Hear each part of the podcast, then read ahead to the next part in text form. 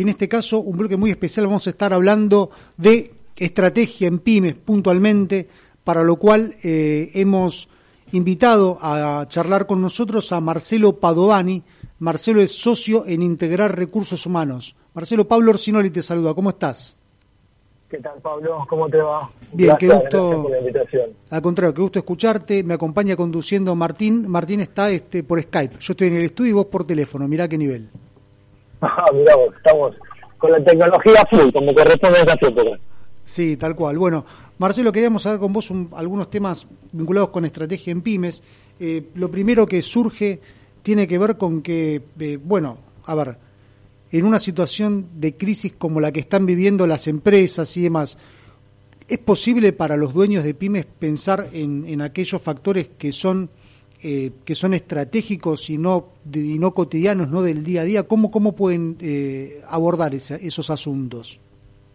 Perfecto, Pablo. Sí, a ver, eh, en general esto es aplicable obviamente a, todo tipo de organización, ¿no? Cuando hablamos de empresas pymes, por ahí lo que terminamos haciendo es una pequeña distinción por, digamos, la, la, lo, lo, desestructurado de la vorágine del día a día. Pero claramente, claramente, mira, nosotros en, la consultora eh, tenemos ya identificado eh, algunas problemáticas. La primera tiene que ver con eh, la falta de diagnóstico estratégico. ¿Qué quiero decir? Eh, las empresas tienen que, o sea, acá no es un tema de si sos una empresa grande, mediana o chica. Las empresas tienen que tener una mirada, una, visión estratégica siempre. Eh, pero normal, y eso normalmente lo tienen. ¿En dónde se termina fallando? En dos cuestiones. La primera es tener un buen diagnóstico, porque a veces lo que le pasa a las pymes comparativamente con otro tipo de empresas es que eh, o, no, se hacen el tiempo o no lo toman como, como crítico el realmente pensar y proyectar, que ese sería el diagnóstico para poder definir la estrategia. Y lo segundo que pasa, y ahí sí por ahí entra un poco más en, la dinámica del día a día, y en esto fallan no las pymes, sino que fallan la mayoría de las, de las organizaciones, es en la ejecución. Eh, muchas empresas tienen una, estrategia definida, tienen el diagnóstico estratégico claramente definido, pero después no ejecutan de acuerdo a eso. Y en eso sí las pymes en particular tienen que ser eh, más, más, cuidadosas, si vos querés, o, poner un punto más fuerte sobre la I, porque en general cuando hablamos de pymes, estamos hablando de alguna manera de empresas familiares, empresas que han tenido un desarrollo este, eh, a través del tiempo con, con un dueño, con una familia como dueño, eh, y, a veces cuesta mucho más salir salirte de la opinología, digamos, ¿no? A mí me parece que, y bajar mucho más a lo que es, lo que está pasando hoy en todo tipo de empresas, que es trabajar con información, con, con algoritmos de información y con, y con, y con datos concretos. Bien, Martín. Me parece que no tiene audio. Ahora Sí, no sé si me escuchás. Eh, ¿Cómo impacta la situación del, del COVID ahora, en, sobre todo en las pymes y, por ahí, no sé si podés nombrar algunos rubros que hoy estén, digamos, mejor posicionados que otros, ¿no? Sí. A ver, ¿cómo afecta el COVID? Mira, eh, nosotros también eh, trabajamos mucho con estudios este, locales e internacionales. Entonces, una de las cosas que, hay que decir, aunque la cuarentena en Argentina particularmente se está extendiendo un poco, es que eh, si bien es una crisis importante, fuerte, eh, el mundo ha vivido, la Argentina eh, en menor medida, en algunos casos ha vivido otro tipo de crisis que destruye su capacidad instalada, como puede ser una guerra. Entonces, esta crisis, ¿qué es lo que, qué es lo que te provocó? Bueno, te provocó un parate absoluto, nosotros tenemos este, hay un estudio de, de, McKinsey que estudia las este, empresas en Estados Unidos. Ningún, ningún, sector, ningún sector soporta más de 47 eh, días sin, caja, digamos. Obviamente hay algunos que caen primero, restaurantes, este, retail, construcción, eh, servicios son 20 días. Salud, high-tech, eh, algunos otros este, servicios son 30 días y el real estate propiamente dicho más casi 45 días. Pero en ese contexto, lo que tiene, lo que tiene, si vos querés mirar el vaso medio vacío, medio lleno, esta crisis, es que no se está destruyendo la capacidad instalada. Lo que no significa que no se está teniendo claramente una, eh, un daño en el negocio. Y ahí está un poco el tema de eh, una, una, metodología que, nosotros utilizamos, que está basado en, una, en un estudio de hace más de 20 años de los organismos, o sea, digamos, un estudio casi te diría este, biológico, que, nosotros lo, aplicamos a las organizaciones y que lo que te dice es que hay como cinco etapas, ¿no? Hay como una escaleta de cinco etapas, que es totalmente aplicable a empresas chicas, cada uno en, su, en, su, dinámica, ¿no?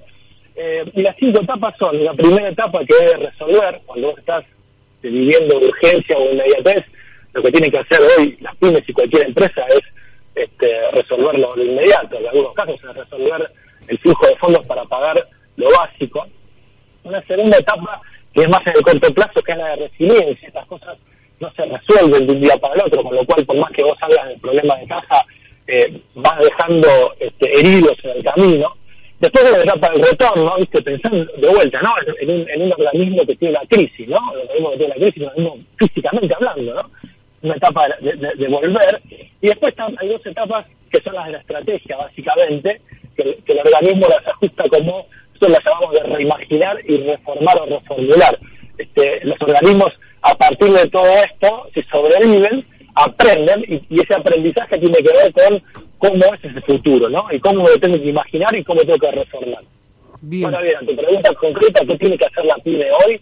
Hoy lo que tiene que hacer la PYME claramente es salir, asegurarse los recursos sin perder la identidad para salir y fortalecerse, robustecerse para estar preparado para poder imaginar ese futuro este, de negocio. Bien, ahora, y Alejandro, comparto, Marcelo, perdón, comparto plenamente lo que estás este, mencionando con las etapas de, de, resolver resiliencia, a posteriori, las últimas mencionadas, el, asunto vinculado con, con ejecución. De imaginar y reformar, ¿no? Exactamente. Ahora, eh, ¿cómo, ¿cómo hacen, eh, digamos, como para conciliar aquellas cuestiones que son, eh, que son estratégicas con lo, con lo cotidiano, con, con, lo, con lo coyuntural. Y en ese marco, en ese marco, ¿cómo se puede hacer para promover el cambio organizacional? ¿De qué factores depende ello? Mira, eh, acá nosotros este, entendemos las organizaciones como, como, como dos partes, ¿no? las Normalmente la organización se cae muy rápido en la parte más, lo que se llama, mal dicho, duro, ¿no? O sea, uno piensa rápidamente en qué tengo que hacer para poder salir de esto, y, las organizaciones claramente tienen dos partes, una parte también mal llamada blanda y una parte este, mal llamada dura. Pero a tu pregunta, ¿qué es lo que tiene que hacer? Mira, en, en estos contextos, como en cualquier crisis, hay dos cuestiones vinculadas a la parte más blanda que hay que tener en cuenta. La primera es el liderazgo eh, pensemos en una guerra, este, de la Segunda Guerra Mundial y te aparece Churchill en la cabeza. O sea, lo, primero que te aparece son las, las personas, este, los líderes que llevaron este, a, la, a, tu organización a flote. Entonces, lo primero es pensar en el liderazgo. El liderazgo no es el liderazgo individual, ¿no? Sino el, liderazgo de cada uno de los de, las personas que puedan empujar la organización.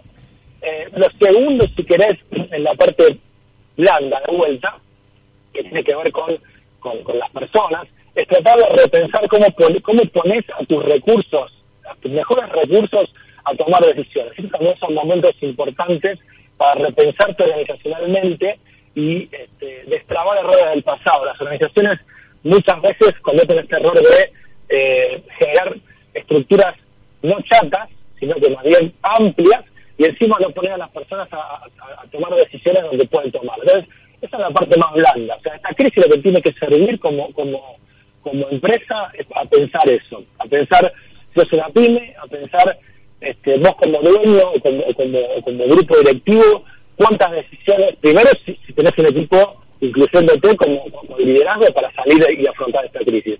Y lo segundo es si eh, cómo estás concentrando o delegando el poder, ¿no? Porque eso es importante para que la organización pueda fluir.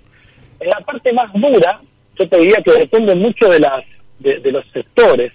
Eh, yo tengo al lado del retail como Fabia, eh, con lo cual por ahí un montón de, ejemplos de ese lado. Pero te, quiero contar dos temas. Este, algunos voy a caer ahí y otro que no es de ese, segmento que tiene que ver más con las consultorías que estamos haciendo. Eh, en la parte dura, hoy lo que tenés que lo, que tenés que encarar y pensar es en tecnología y logística. Hoy, lo, que, hoy lo que te cambia el negocio es cómo te posicionas estratégicamente en el medio a largo plazo en tecnología y logística. Esto parece una obviedad, esto parece una obviedad, pero muchas veces eh, las herramientas tecnológicas existen, todo el mundo te va a decir, sí, bueno, el tema del e-commerce, este, y existen desde hace muchos años, pero esta pandemia lo que hizo es que hay, categorías o canales, como por ejemplo el supermercadismo, que tenía una penetración de, del negocio digital de, de, de, 2-3%, y durante la crisis pasó hasta casi un 60% en Argentina, un 60% en Brasil, casi un 40% en Colombia.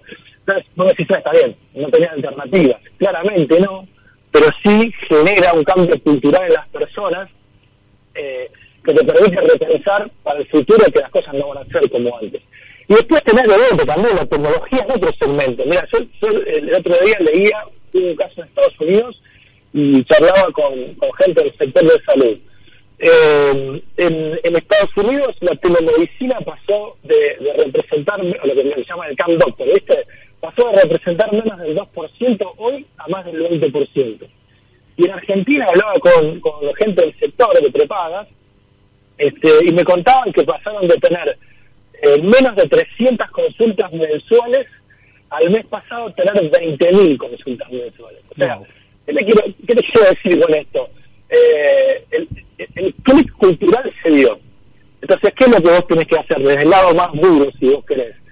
El foco es cómo me preparo yo tecnológicamente, esté en el segmento que esté, por eso quería dar el ejemplo de, salud, ¿no? Porque si no caemos siempre en Mercado Libre y Amazon.